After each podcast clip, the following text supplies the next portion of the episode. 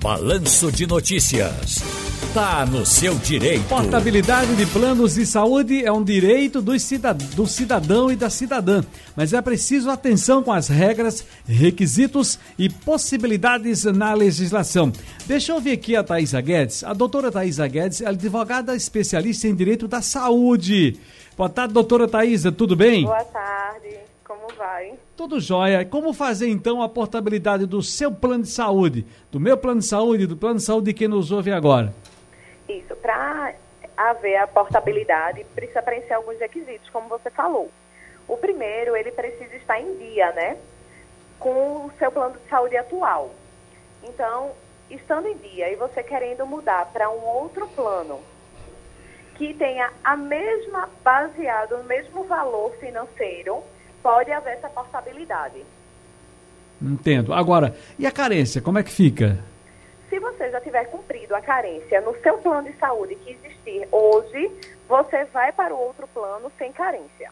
Se por acaso o seu plano de saúde atual não tiver algum é, tratamento que o próximo esteja, aí você vai cumprir a carência apenas do novo, dos novos procedimentos que não tinha no antigo. Entendo. Agora, isso, evidentemente, que a gente tem que compreender, entender que a vida que a gente está levando aqui é uma vida extremamente desigual. As pessoas sofrem com os planos de saúde, né, doutora? Muito, muito. Para você ter ideia, mais de 30% de pessoas requisitaram a portabilidade de planos de saúde durante a pandemia para poder ir para planos mais baratos, porque não tinham condições de pagar os planos onde estavam.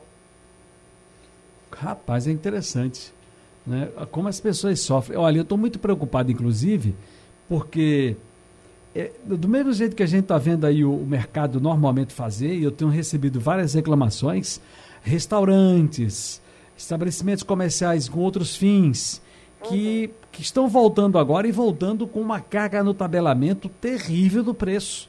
Eu fico imaginando aqui como a gente voltar e tiver essa coisa do plano de saúde, como é que vai ser, né? Pois é. Mas a ANS ela está regulamentando, né? Hum. Essas questões. Então, para ver portabilidade, não importa se o plano é individual, empresarial. Isso é uma coisa boa, porque às vezes a pessoa perde o emprego, perde aquele plano e quer ir para um mais barato, ele pode migrar de um empresarial para um individual, por exemplo, sem cumprir carência, se já tiver nesse plano há dois anos, por exemplo. Entendo. Era essa, inclusive, uma, uma dúvida que eu tenho aqui, vou precisar que a senhora me tire rapidamente. É, por exemplo, eu trabalho aqui na empresa e eu sou parceiro, né? Eu não sei a palavra agora, não me fugiu, mas a empresa paga uma parte, eu pago a outra de um plano de saúde. É coparticipação. participação. Mas eu já estou aqui há 20 anos. Aí eu saiba agora, eu perco tudo?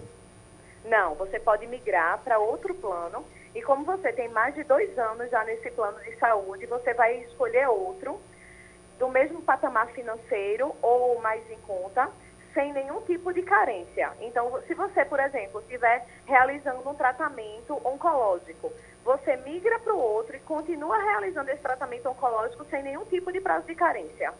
Entendi. Muito bem. Aqui a gente vai esclarecendo as coisas rapidamente. Com muito prazer, ouvimos a doutora especialista nesse caso aqui, a doutora Thaisa Guedes, advogada especialista em Direito da Saúde. Doutora Thaisa, mais uma vez, obrigado. Nós que agradecemos. Muito obrigada.